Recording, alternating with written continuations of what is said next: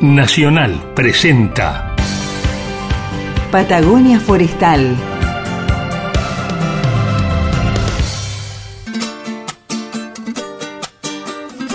Patagonia Forestal, un espacio de encuentro y diálogo para compartir saberes y miradas. Se suma un nuevo sonido a las orquestas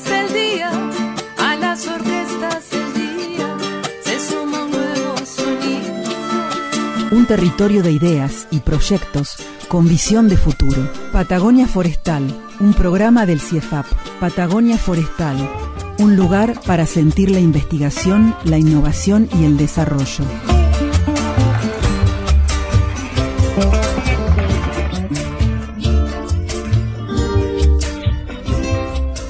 Aquí comienza Patagonia Forestal.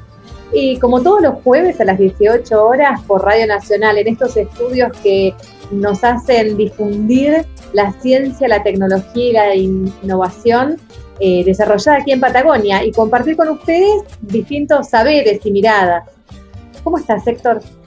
Bien, ¿y vos, Oscar? Bien, acá, acá, con estas semanas tan particulares, bueno, seguimos produciendo contenidos para acompañarlos como todas las tardes de jueves y dejar ahí, bueno, algunas preguntas abiertas, que, que se instalen ciertos debates, ¿no es cierto?, en cada una de las casas donde nos escuchan. Esa es un poco la, la idea, hacerlos pensar un poquito. Eh, como todos los jueves, quiero escuchar tus historias de ciencia en la vida cotidiana. A ver, ¿qué tienes para vos? Sí, yo quería comentar que, que este espacio, que si bien es breve, a nosotros nos plantea un gran desafío, porque la idea es incluir comentarios breves, pero originales e inteligentes, de una manera amena y divertida, con la intención de abrir el programa pum para arriba y que nos sigan acompañando por la hora que, que nos, queda por, que nos queda por adelante, ¿no es cierto? Y por qué no abrir nuevas hoy- preguntas, ¿no? Porque de esta manera también acercamos la ciencia la vida cotidiana en cada una de las acciones que, que llevamos adelante semana a semana.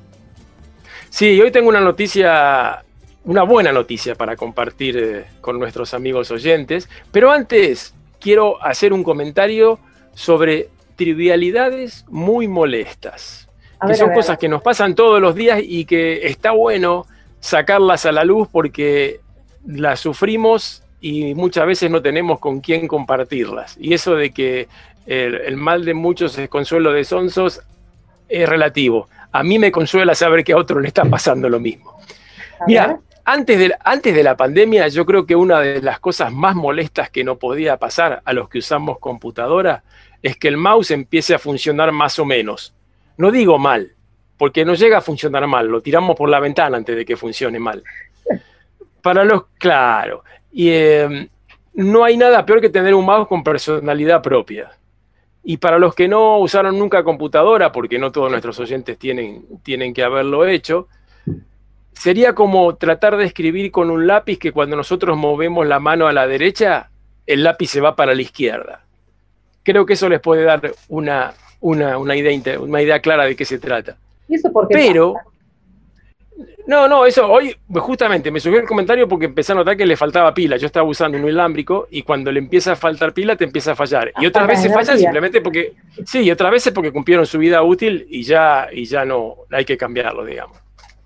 Pero a partir de la pandemia, me parece que surgió otra molestia casi tan, casi eh, tan fuerte como el nivel de, de lo que nos pasa con el mouse. Y tiene que ver con que cuando vamos a hacer una compra y estamos saliendo de casa o salimos del vehículo, a los 20, 50 metros nos damos cuenta que nos olvidamos el barbijo. Y hay que volver ese trecho, que puede ser pocos metros, puede ser una cuadra, puede ser dos, pueden ser dos. No sé a ustedes, pero a mí es algo que me realmente me pone bastante mal, sobre todo en esta época que siempre estamos todos apurados y los minutos cuentan. Bueno, estas son los, las dos trivialidades molestas que quería comentar como para empezar y romper un poco el hielo. Y la noticia que hablábamos recién, que sí es interesante, es que el interés por el cambio climático y la pérdida de biodiversidad ha aumentado dramáticamente en los últimos tiempos. Esto es lo que les cuento. Está basado en una, en una noticia de Telam, la Agencia Nacional de Noticias, del 20 de mayo, o sea, hace cuatro días. Y está basado en un informe que está elaborado por The Economist Intelligence Unit, que básicamente es una unidad de negocios independiente dentro de Economist, que es una, una agencia inglesa de mucho prestigio. Y la, la conclusión para nuestro país es que entre el 2016 y el 2020, el interés o la preocupación por la pérdida de biodiversidad aumentó 700%, o sea, nada más ni nada menos que siete veces. El informe fue divulgado por la Fundación Vida Silvestre de Argentina, que actualmente está dirigida por nuestro amigo y exalumno Marcelo Manuel Jaramillo. Nosotros lo conocimos como Manuel, pero ahora, ahora para todos es Marcelo. Ya no sos más Margarita, ahora te llaman Margot, una cosa parecida. Eh, y eh, que es digamos, la Fundación de Vida Silvestre Argentina es una filial de la Fundación Internacional de, Vida Silvestre. Estas son las conclusiones para nuestro país, Carla, pero el estudio fue realizado a nivel mundial en 54 países de 27, 27 lenguas distintas, cubriendo prácticamente el, 88, el 80% de la población durante los últimos cinco años. Y se hizo midiendo indicadores tradicionales, nada del otro mundo, encuestas de opinión, análisis digitales de participación en redes sociales, cobertura en medios de comunicación, datos de búsqueda en Google, etc. Y a nivel mundial, los mayores incrementos de interés sobre el tema se vieron en América Latina y Asia, probablemente porque somos los continentes más afectados por este, por este problema.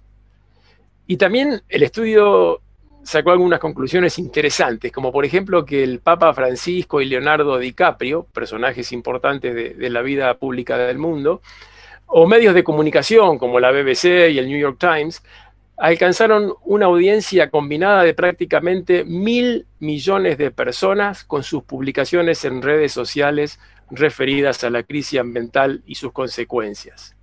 Incluso, incluso, a nivel mundial ha aumentado 70% el interés de consumir productos sostenibles o sustentables, qué sé yo, una silla, eh, puede ser este, alimentos que tienen una etiqueta que dice que fue producido de manera sostenible, sostenible y que hasta no hace muchos años a todo el mundo le parecía bárbaro, pero nadie, nadie, estaba dispuesto a pagar un peso más por, por, un producto de este tipo. Así que me parece que es una noticia, a mi juicio, muy, muy positiva, eh, y, que, que nos da muchas esperanzas de que las cosas tal vez puedan ir cambiando para bien. Sí, ¿no? Y como sociedad trabajando, hace muy poquitos días, el 22 de mayo, fue el Día Internacional de la Biodiversidad. Lo traigo a cuenta a raíz de, esta historia que nos compartí. Y quizás recordar un poquito, bueno, ¿qué significa la biodiversidad o diversidad biológica? Eh, es según el Convenio Internacional sobre la Diversidad Biológica, eh, este término hace referencia a la amplia variedad de seres vivos sobre la Tierra y lo que sucede con los patrones naturales que lo conforman. Es el resultado de miles de millones de años de evolución según procesos naturales y también de la influencia creciente, de creciente de las actividades del ser humano. Bueno, la, la biodiversidad comprende a los ecosistemas y las diferencias genéticas dentro de cada especie y permite la combinación de múltiples formas de vida bueno, qué más que trabajar en este sentido, ¿no? Para que, esta biodiversidad siga tan, tan robustecida y tan intacta, ¿no? Sí, y me diste pie para agregar algo que, hace poco escuché de, este señor David Attenborough, este, este señor de 94 años tan, tan fantástico, que él hizo una conferencia cuando cumplió 93 sobre el cambio climático, la pérdida de biodiversidad, y la contaminación del ambiente en general, y dijo que, sin lugar a dudas, lo más grave para el ser humano es la pérdida de biodiversidad. A mí me llama un poco la atención, porque uno tiende a pensar que el cambio climático, el calentamiento del planeta es, peor, pero no. Y él lo, explicó muy claramente, porque cuando se pierden, se pierden, desaparece de la Tierra un insecto, un mamífero este, o algún organismo inferior, no tenemos ni idea de qué grado de participación tiene en la cadena de todos los eventos naturales. ¿Quién se alimenta? ¿Qué ser se alimenta de, ese individuo? O, ese individuo qué sustrato le brinda a otros y perder un montón de eslabones de la cadena sin saber qué consecuencias tienen es realmente gravísimo. Comenzamos entonces Patagonia Forestal con esta recomendación que nos hace Héctor. Yo me hice fanática de, este señor David Attenborough. Hay que, sí, hay que, si querés podés entrar en, en, Facebook y hay un lugar donde podés votar para que lo incluyan en la lista de premio Nobel. Mira, bueno, en principio les recomendamos que miren sus publicaciones ahí en las series en internet y trae a muchas reflexiones.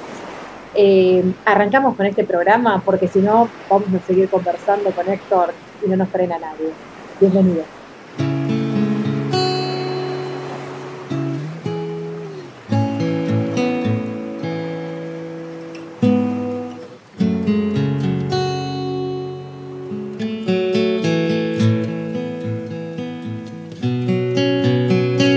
Somos uno, me quité de la cabeza fantasmas y humo. Queremos ser más que gigantes, que se corra la voz. Me quedé desnudo, conté en el escenario mi pequeño mundo, un animal que caminas tú todo que te quiero olfatear. ¿Dónde puedo llegar para ti, para mí, para ti, para mí? Diamante yo, para ti, para mí, para ti, para mí.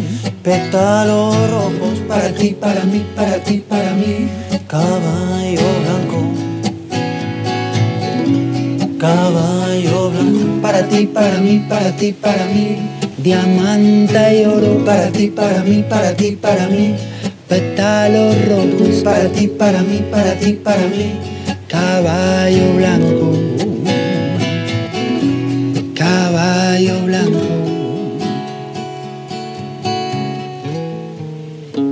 Tus bailes de pato, yo rompo los platos, tú cuentas mis besos, yo me como tus restos, me prestas tu espalda, compartir es un trato donde todo y nada se lleva cuatro manos agarradas. Abrir posturas, fundir posibles, marear alturas, preferir imposibles. Si la mesa está vacía, yo la lleno de canciones. Si falta la melodía, tú sirves las tentaciones. Si el invierno nos enfría, cambiamos de estaciones cambiamos de estaciones. ¿Dónde puedo llegar para ti, para mí, para ti, para mí? Diamante y oro, para ti, para mí, para ti, para mí. Pétalos rojos, para ti, para mí, para ti, para mí. Caballo blanco. Caballo blanco, para ti, para mí, para ti, para mí. Diamante y oro, para ti, para mí, para ti, para mí pétalos rojos para ti, para mí, para ti, para mí, caballo blanco. Y vamos, vamos, vámonos los dos, vámonos. Y vámonos a un sitio que estemos solitos tú y yo. Y vamos, vamos,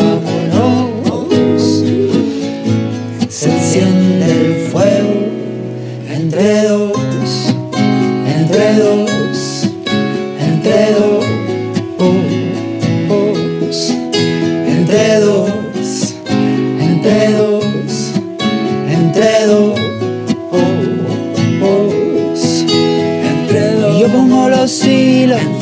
tú pones la aguja, cosiendo de a poquito, acercando las costuras.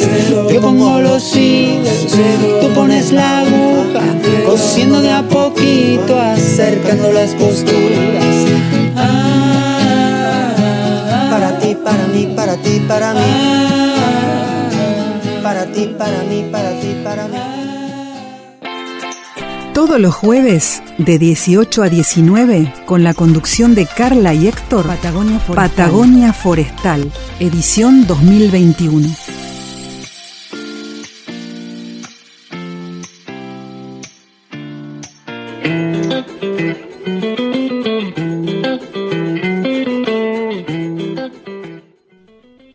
Tarde, Héctor, vamos a conversar con jóvenes de la ciencia. ¿Te acuerdas que el año pasado tuvimos un par de misiones en las que exploramos qué están haciendo la juventud vinculada con la ciencia y la tecnología? Sí, la audiencia se puso muy contenta porque bajamos el promedio de dados. Últimamente veníamos, veníamos medio altos, así que esto nos va a dar un empujoncito para, para bajar un poco el promedio. Sí, y sobre todo el entusiasmo ¿no? que tienen estos jóvenes a la hora de, bueno, de generar esas preguntas, de salir a muestrear o, trabajar en el laboratorio. Y por qué no despertar alguna vocación, ¿no? De entre nuestros oyentes. Por supuesto. Esta tarde vamos a conversar con Facundo Heinzler. Él recientemente se incorporó al plantel de CIEFAP. ¿Cómo estás, Facundo? Hola, ¿qué tal? Buenas tardes. ¿Cómo andan? Bien, acá con ganas de conversar contigo. Para empezar vamos a preguntarte, bueno, ¿de dónde venís? ¿Cómo surge tu, vocación científica? Eh, bueno, yo soy nacido en el Bolsón, en la provincia de Río Negro. Eh, viví acá toda mi vida hasta que a los 17, 18 me fui para La Plata a estudiar. Un poco así brevemente, empecé en verdad estudiando licenciatura en física, hice dos años me fue bien, pero decidí que no era lo que quería seguir y, en ese momento me cambié a ingeniería forestal, que es de lo que me recibí eh, el año pasado. Facundo, y bueno, ¿cómo fue ese recorrido? ¿Qué es lo que más te ha interesado, no? De, o lo que más te atrapó de la ingeniería forestal? Em, bueno, desde el punto de vista de la oferta, o sea, del, del, plan de estudios de la carrera, me interesó que tiene, o sea, es muy diverso en cuanto a materias, o sea, uno ve economía, bueno, una base de matemática y química bastante fuerte, eh, las, materias puramente aplicadas de la, ingeniería forestal en particular y algunas materias socioeconómicas. Entonces es bastante diversa en comparación a lo que yo estaba haciendo en ese momento, que era física, que era solamente física o matemática, ¿no?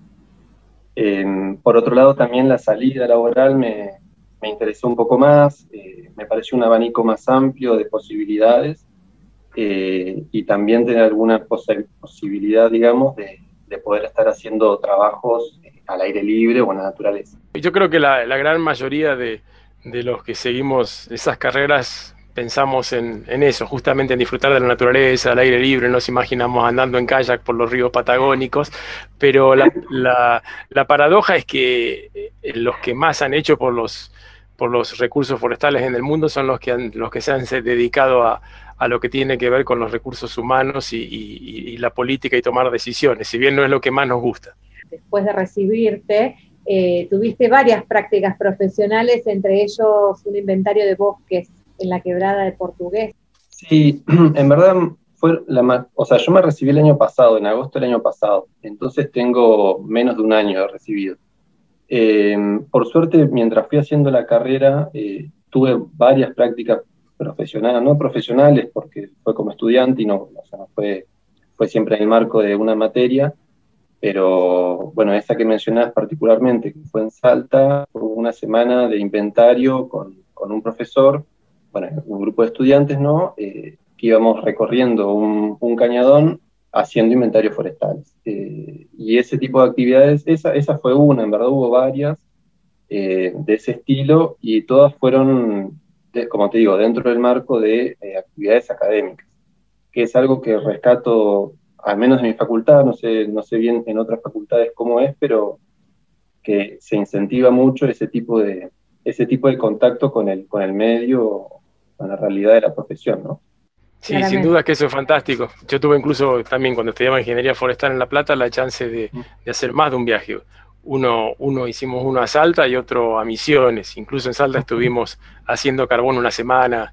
Eh, creo que es importante para los, chicos que nos están escuchando y, no están muy seguros de, qué carrera estudiar, tener esto como, como ingrediente y como, como novedad o como característica de esta carrera. Sí, totalmente. Y aquí en el CIEFAP, bueno, recién desembarcando, todavía em, nos comentabas antes de, esta nota que todavía estás allí en Bolsón eh, por el escenario de la pandemia, pero bueno, próximamente vas a estar recorriendo los pasillos del CIEFAP, eh, ojalá que sea pronto, y contanos de qué se trata, eh, qué consiste este trabajo que vas a comenzar aquí en, en Esquel? Bueno, yo, el trabajo se enmarca en, una, o sea, soy becario doctoral del CONICET eh, y el trabajo que voy a hacer está en ese marco, ¿no? Entonces, bueno, el, tema de trabajo en particular es, para decirlo de forma sencilla, es trabajar sobre la silvicultura, la silvicultura o el manejo forestal de bosques puros de coihue. Eh, o sea, el coihue yo creo que bastante gente debe conocerlo, es una de las especies eh, más emblemáticas de las que conforman nuestros bosques acá en Patagonia. Y es interesante porque muchos bosques nativos que tenemos nosotros, y, en particular los de coihue, no es que tengan un manejo o que se haga un uso eh, o sea, no se hace todo el uso que se podría hacer de los bosques, ¿no? A ver, pensando en, el uso del bosque con un sentido eh, como algo bueno, ¿no? No, ¿no? en un sentido extractivista de decir, uy, voy a arrasar con todo lo que puedo, sino hacer un uso consciente, ¿no? Que siempre es algo que se, menciona. Y bueno, en particular de Coihue, la, extensión de Coihue, digamos, abarca desde Neuquén hasta Chubut, como que hay bastantes lugares con coihue accesibles a, centros urbanos y al mismo tiempo es una especie que crece bastante rápido. Entonces, bueno, un poco de ahí viene el interés de, plantear eh, metodologías para poder aprovechar la madera ¿no? de, de Esto es muy original lo que decís Facundo, porque en realidad hasta ahora prácticamente no se ha aprovechado el coihue. Si la lenga, el ñire se utiliza también mucho para lenga, pero el coihue prácticamente lo asociamos a lo que son los parques nacionales, las reservas, pero no, no es una madera que, se aproveche en gran escala, así que estaría, estarías involucrado en un proyecto novedoso. Eh, sí, sí, un poco, eh, sí, esa es la, eh, es algo novedoso, es, es una, algo bastante innovador dentro de lo que se conoce. A ver, ojo, en Chile tienen mucha más superficie de coihue y hacen un aprovechamiento, un manejo, o sea, tienen más estudio en el manejo de, estos bosques. Eh, nosotros del lado argentino estamos un poco atrás, como que no, no todavía no se ha avanzado tanto. ¿Y qué le dirías a algún oyente que puede estar preocupado porque dice, pucha, ahora también van a aprovechar los bosques de coihue? Este, ¿Qué, le, dirías para que se quede tranquilo? Eh, no, que está muy bien que se preocupe, sobre todo. Eh, no, es que es, un poco es eh, por ahí cambiar la visión, ¿no? O sea, que un bosque está aprovechado no significa que, o sea, todos los forestales, vos, Héctor, también sos forestal como, como estoy viendo, tenemos una noción muy clara que es decir, bueno, el recurso forestal se aprovecha en, la medida en que ese bosque crece. Si uno aprovecha más de lo que el bosque crece, lo agota y el bosque deja de existir, para ser muy sintético, ¿no? Eh, bueno, entonces eso es algo que tenemos muy presente y que, es algo a lo que nunca queremos llegar. O sea, no queremos que el bosque se agote. Entonces, en ese marco, pensar en intervenciones eh, para aprovechar la madera eh, no solamente que no, no, no, es que van a acabarse los bosques, sino que mejoran la sanidad o la, la, sí, la cantidad de ramas o desperdicios que hay dentro del bosque, que bueno, hoy día es un riesgo, puede ser un riesgo de incendio, o yo lo veo de esa manera, eh, y estar aprovechando eso, para, a mí, desde mi punto de vista, mejora la, como la expectativa de vida o la calidad de ese bosque. Incluso yo le, sí, incluso le, eh, le podríamos agregar, al tener más información podemos tener más, más idea de cómo prepararlo para el cambio climático que se está produciendo, ¿no es cierto? Tal cual, también. Em, otra cosa que, a mí, o sea, a mí me interesa particularmente, por lo cual me interesó este proyecto, es que me parecería buenísimo estar aprovechando, a ver, usar madera para la construcción o para nuestra nuestra vida, me, parece que es algo bueno y que está bueno incentivar. Eh, un poco por lo que decís vos, de esto del cambio climático y, el impacto de las emisiones de carbono de distintas industrias.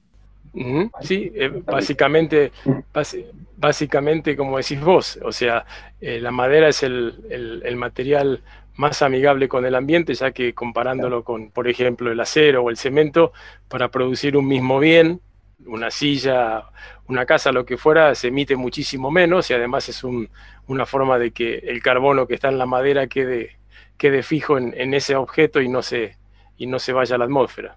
Exactamente, claro, y perdón, lo que quería redondear, que me, me un poco, es que, eh, eh, no, que bueno, si nosotros hacemos uso de la madera para nuestra vida cotidiana, eh, bueno, un montón de madera de la que usamos hoy día viene o, del, o del, de la Mesopotamia argentina, o de Brasil, o de Chile. ¿Y por qué no podríamos tener, hacer uso de madera que venga de, de acá nomás, de menos de 100 kilómetros de distancia? Claro, tiene que ver con lo que comentaba recién también Héctor, ¿no? El impacto que estamos generando sobre nuestro ambiente para producir determinados bienes. Sería menor eh, el costo y las emisiones que, generaríamos, por otra parte. Sí, sí. Eh, también ahí estaba eh, inspeccionando un poquito tu trabajo y veía que van a trabajar sobre determinación de índices de calidad de sitio. ¿Qué significa eso? Sí, ese es, el trabajo tiene una parte muy silvícola, muy relacionada al manejo, eh, a esto de, la silvicultura del coihue, y otra parte que, eh, es lo que mencionas vos de la determinación de los índices o calidades de sitio.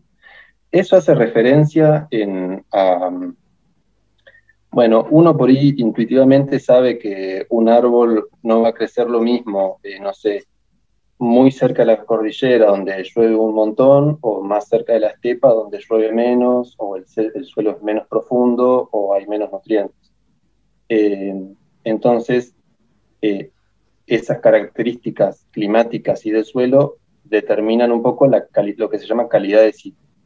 Eh, entonces, parte de mi trabajo es identificar cuáles son esas características climáticas y edáficas o de suelo que determina la calidad del sitio, para poder decir cuánto podría llegar a crecer un bosque de coihue en un lugar donde actualmente no hay coihue. Es un poco esa la idea. Va a ser un gran aporte el trabajo que vas a desarrollar en los próximos meses, años. sí, años, son cinco años de doctorado, así que mínimo cinco años. Esto recién comienza entonces.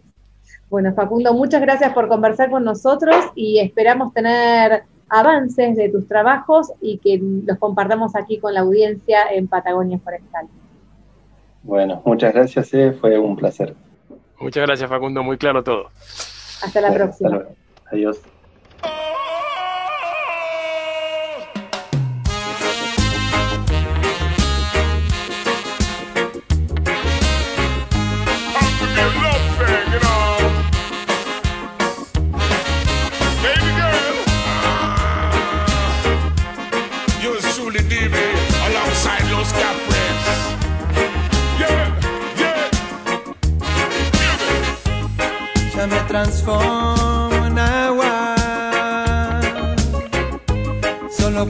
Subir al cielo y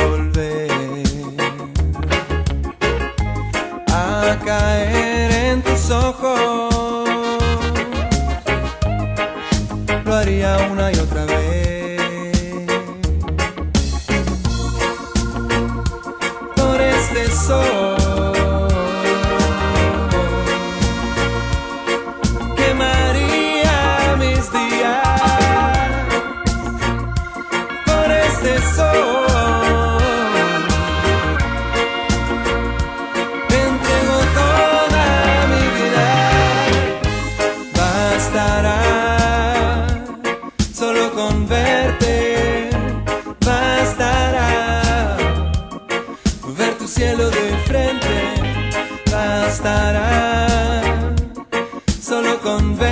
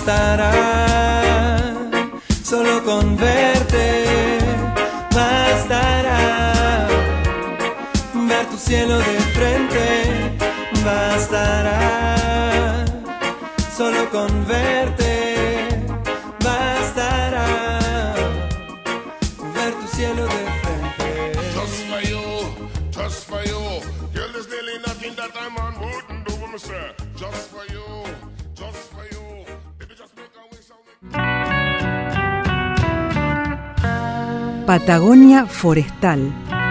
Patagonia Forestal. Diálogo de Saberes. Patagonia Forestal. Edición 2021.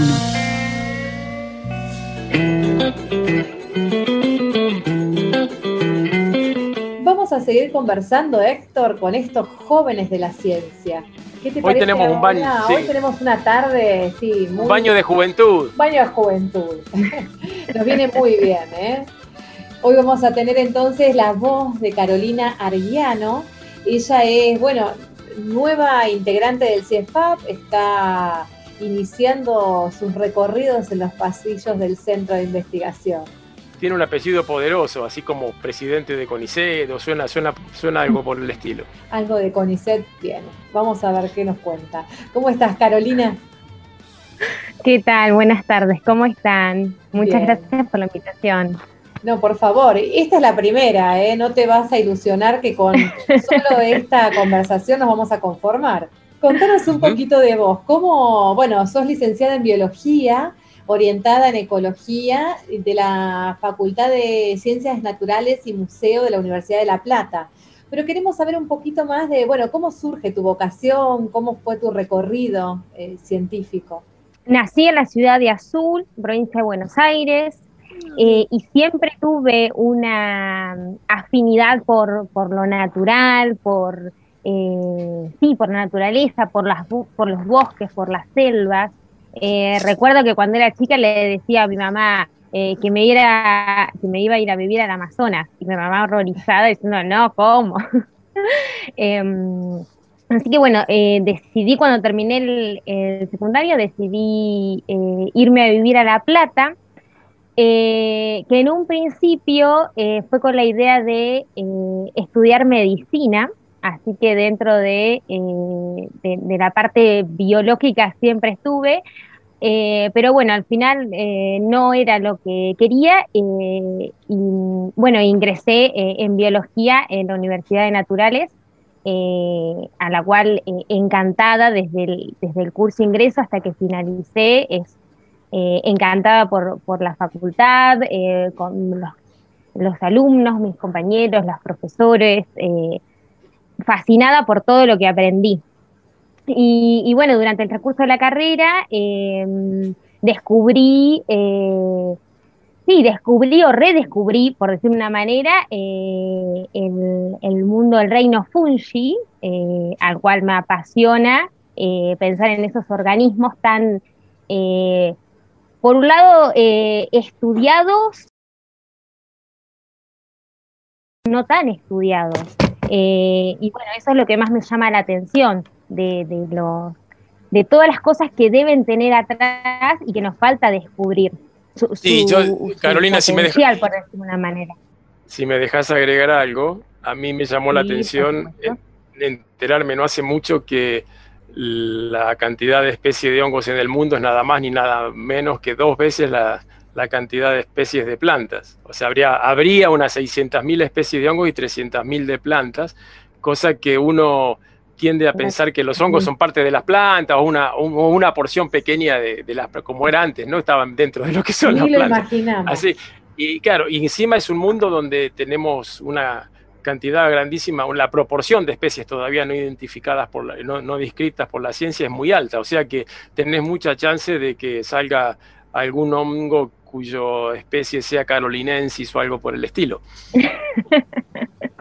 Todo puede ser, todo es posible.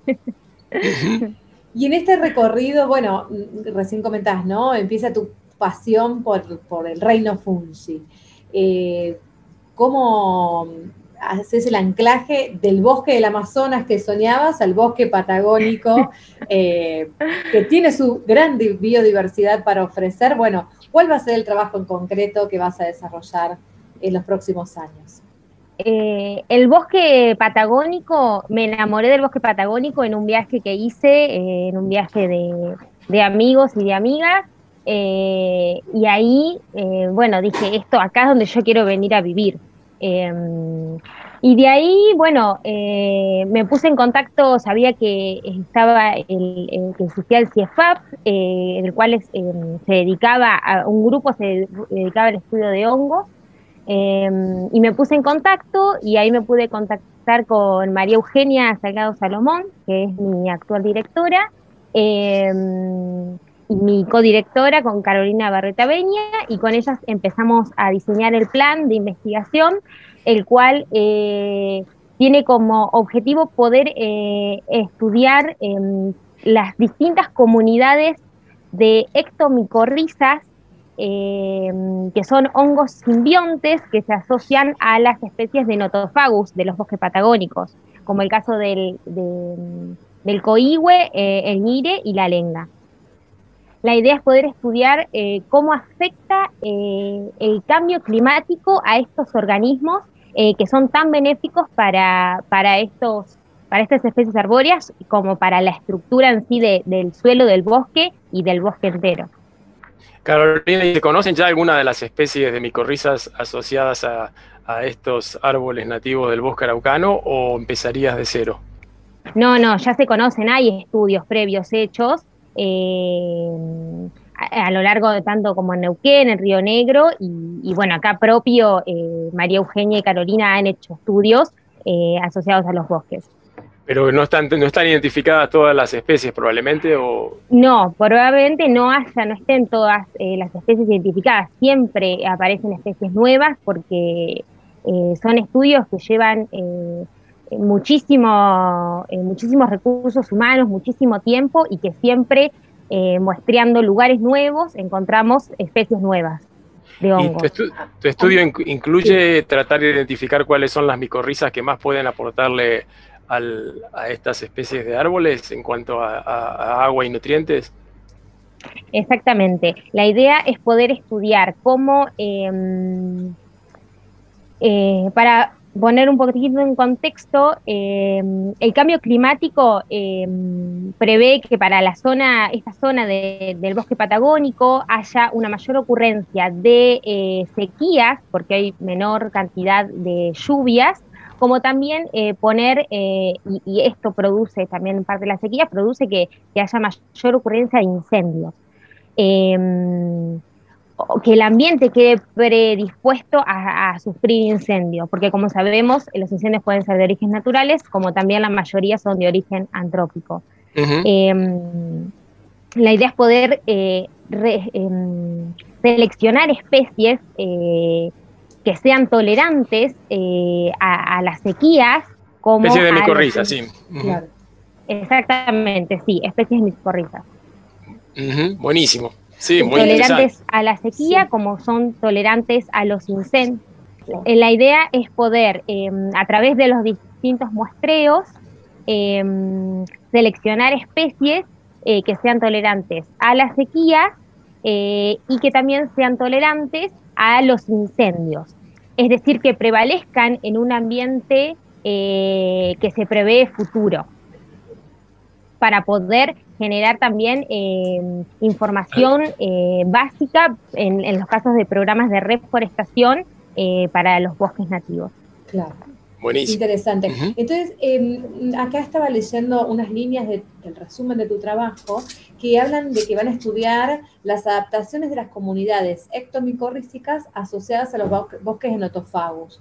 Eh, para generar modelos predictivos y herramientas de mitigación frente al cambio climático. A ver, ¿cómo sería eso de generar una herramienta que pueda predecir, ¿no? Eh, bueno, la idea em, es en parte trabajar eh, junto con variables climáticas. em, vamos a trabajar con el meteorólogo Lucas Merlo, el cual nos va a ayudar para en la modelización de escenarios futuros que, que, mm, van a, suceder en el bosque, mm, en, la estructura arbórea, como en las comunidades ectomicorrísticas. Bien, un súper equipo, ¿eh? te digo que si ya pensábamos que sabíamos todo sobre las micorrizas, no. Tenemos mucho más, mucho más lo que, que van a trabajar en este gran equipo con Eugenia Salgado Salomón, eh, que toda la audiencia la debe recordar porque hemos, la hemos entrevistado en este programa y es una apasionada de las micorrizas, ¿no es cierto, Héctor?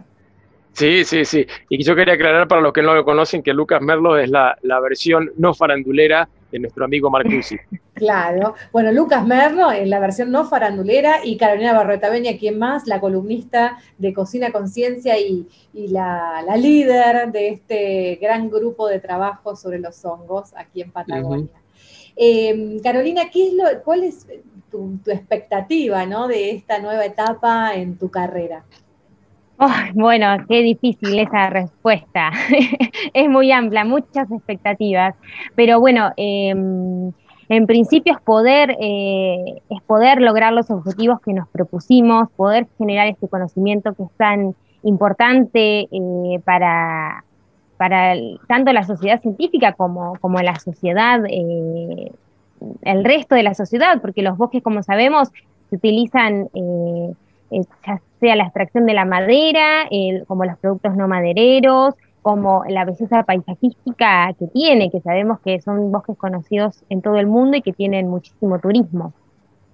Eh, así que en parte es poder eh, generar ese conocimiento que es necesario, que lo creo necesario, eh, y también, bueno, poder crecer tanto personal como profesionalmente. Muchas gracias, Está muy Carolina. claro. Que, eh, creo que va a ser una, es una gran divulgadora y va a ser una de las entrevistadas eh, de cabecera que tenemos acá en el programa para hablar sobre estos temas. Que Tal son- cual. Gracias, Carolina, y te invitamos a seguir conversando con nosotros de esta gentil manera. Bueno, muchísimas gracias a ustedes por la invitación y bueno, ante cualquier duda, eh, saben que, que estoy disponible. Hasta la próxima, Carolina. Chao, hasta luego.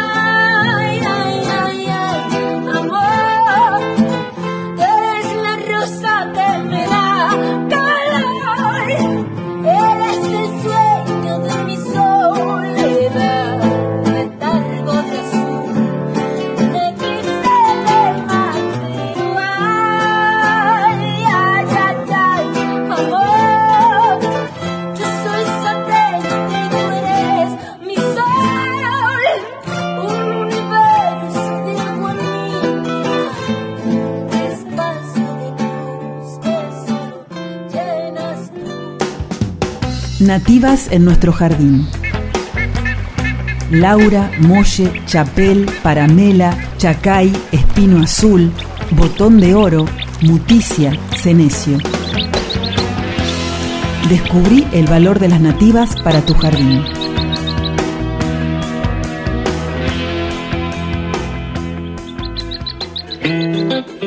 Y aquí estamos otra vez con Marcela Godoy para charlar sobre la utilización de plantas nativas en nuestros jardines, ¿no, Marcela? Sí. Hola Héctor, ¿cómo estás? ¿Cómo te va? Bien. Bueno, todo lo que sé me lo han enseñado la licenciada Liliana Contardi y el técnico forestal Stefano Gianolini, así que aprovecho este momento para agradecerles que he aprendido mucho de ellos, de las nativas que sirven para nuestro jardín en Patagonia. Y hacen un trabajo fantástico allá en, la zona del vivero del CIEFAP. Compañeros míos de trabajo. ¿Y hoy qué tenés para contarnos? ¿Qué especie elegiste? Elegí el arrayán que se llama eh, Luma apiculata. Gracias a Dios que le cambiaron el nombre, que antes era Mirceugenela apiculata. No sé por qué se llamaba Mirce Eugenela, pero Luma es una derivación de una voz mapuche. Ajá. Y apiculata es por la forma de la hoja que termina en forma de punta. Claro, es como media pinchudita, medio dura. Pero no pincha, Pero ¿eh? no pincha, sí, es verdad. No pincha, tiene una puntita que parece que te va a pinchar, pero no. Amenazante nomás, Sí. se queda en eso. Sí. Y vos sabés que el de la madera de este, de este árbol eh, hacían lanzas e instrumentos eh, para herramientas para la Ajá, casa los, los mapuches. sí, porque es una madera muy dura, Sí, es muy dura. de crecimiento lento y muy densa. Y también es muy buena leña por ese mismo motivo. Y en los jardines es muy lindo. Lo que hay que tener es paciencia. Yo planté uno en casa hace como unos 17 años y durante 7, 8, 10 años casi que me olvidé que lo había puesto y de repente empezó a crecer y ahora ya tiene como 5 metros de altura. Crece- Sí, creció sí, sí, sí. rápido, entonces. Y en Buenos Aires, en el norte de Argentina, anda bien también. No es, no es como el ciprés de la cordillera que en Buenos Aires no va ni para atrás ni para adelante. Pero no sé si en a mayor latitud, o a, per- perdón, a menores latitudes, eh, puede- Prospera. con ese color canela tan característico que tiene el Ujú. arrayán y tan bonito. Sí, eso no lo sé. En Buenos Aires sí tomé un color bastante, bastante lindo. Ah, sí. Y sí, y, la, y las flores son muy bonitas también. Las flores son blancas, son blancas, pequeñas, pero contrastan muy bien con ese verde oscuro que tiene la hoja y el color este, de, de varios tonos, a veces de marrón, si uno lo observa bien, queda precioso. Y si uno lo toca, es bien frío, porque la y es frío porque la corteza es muy, muy finita. Muy no tiene esa corteza como otros árboles que aísla eh, de la temperatura interior que tiene el árbol. Similar a los eucaliptos. Mm. Y los frutos son muy simpáticos también. Sí, son bayas, que es un fruto carnoso pequeño que tiene unas semillitas en, en su interior. Y es comestible. Yo los, Ah. los he comido los de casa y son, son, son bastante dulces. Mira vos, Sí, sí, y atrae a no los, sabía. a los picaflores también. Es un, un buen arbolito para tener. Mm. Y, y reacciona muy bien a la, a, la, a la poda. Entonces uno lo puede tener como un arbusto y no como un árbol grandote eh, Claro, dentro yo, del jardín. Yo lo que hice fue podarle las ramas inferiores para que luzca la corteza, la corteza del tronco. Claro. Che, buenísimo. Bueno, Muy una lindo. especie más para tener en cuenta para tener en nuestros jardines. ¿Qué haces los jueves de 18 a 19 horas? Escucha el programa Patagonia Forestal. Diálogo de saberes. Patagonia Forestal. El programa del CIEFAP.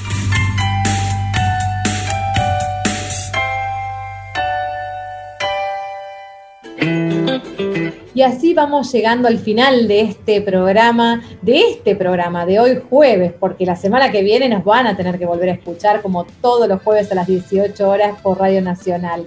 Pero antes de irnos, ¿se acuerdan que hablamos a lo largo de, bueno, a lo largo de todo el programa fuimos tratando un poco el concepto de biodiversidad, ¿no? La diversidad que tienen estos ambientes, estos ecosistemas, particularmente los de la Patagonia, y cuán importante es seguir advirtiendo sobre la relación que tenemos las personas con estos ambientes que habitamos.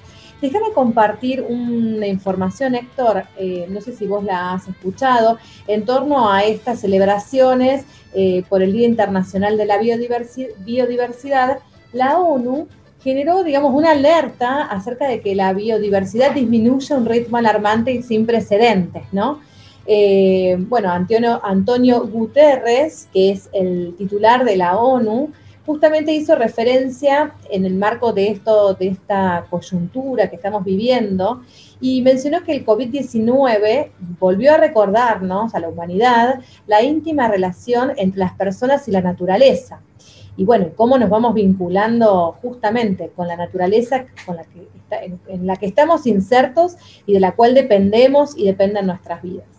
Este, y bueno, justamente también se menciona el, el- informe del Programa de las Naciones Unidas para el Medio Ambiente y el Convenio sobre Diversidad Biológica, alertaron al mundo eh, acerca de que no se alcanzaron los objetivos de desarrollo sostenible eh, relacionados con el medio ambiente, ¿no? Y que, bueno, es súper importante prender esta alarma, esta alerta y pensar acerca de nuestras prácticas. Además señalaron que algunas áreas ambientales, como la pérdida de la di- biodiversidad y el cambio climático, han continuado deteriorándose.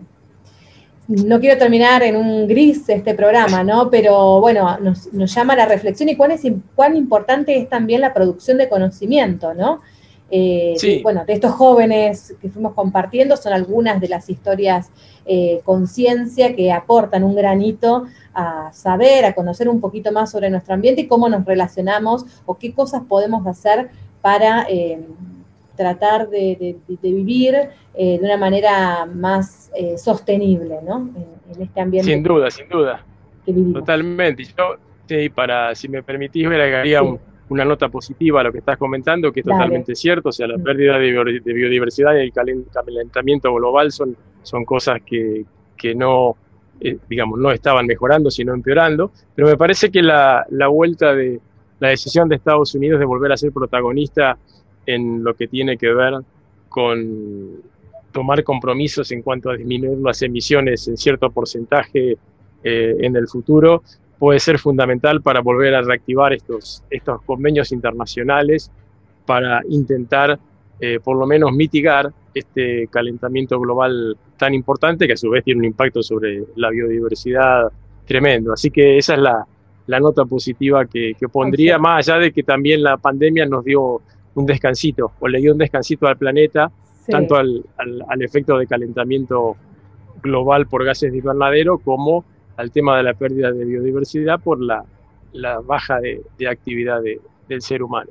Sí, exactamente. Y estos días, eh, como decís vos, ¿no? Es una buena noticia y estos días de, de reflexión de alguna manera que nos viene a traer el, el virus, este COVID-19, acerca de, bueno, pensarnos, ¿no? Pensar nuestras prácticas, porque, bueno, la problemática tiene abordajes más globales, pero también abordajes cotidianos donde cada uno de nosotros puede aportar un pequeño granito eh, para, como decía hace un ratito, vivir en un ambiente eh, sano eh, y de una manera y protegerlo y, y- que te- tenga esta salud de manera sostenible, ¿no? Que sea a largo plazo para nosotros y para nuestros hijos y nuestros nietos.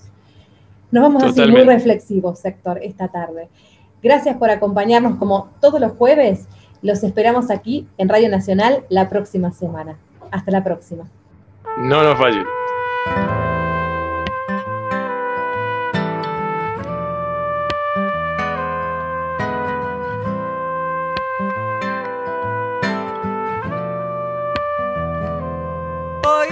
Va a cambiar el viento, va a soplar mi suerte, va a avivar la llama que llevo por dentro y hoy va a crecer el fuego para hacerse fuerte y porque lo merezco va a volarse el miedo y el dolor que me trajiste tú.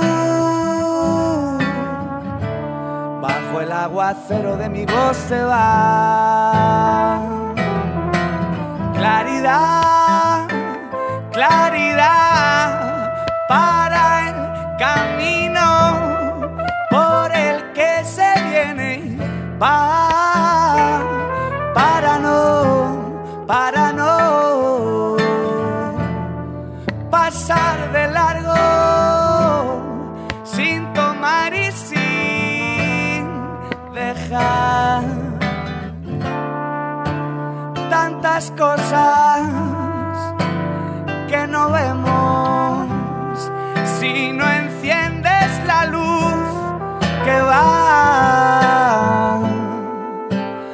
alumbrando siempre adentro. Sopla viento y avívame, sopla viento, sopla viento y avívame. Sopla viento y avívame, sopla viento, sopla viento y avívame. Sopla viento y avívame, sopla viento, sopla viento y avívame. Sopla viento y avívame, sopla viento, sopla viento y avívame.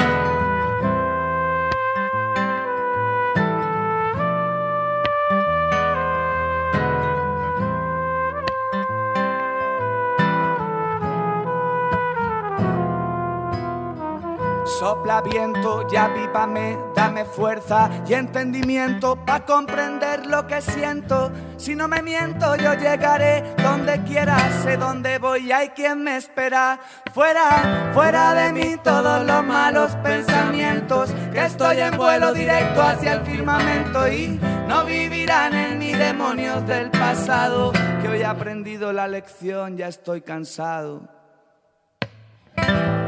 Claridad, claridad para el camino por el que se viene.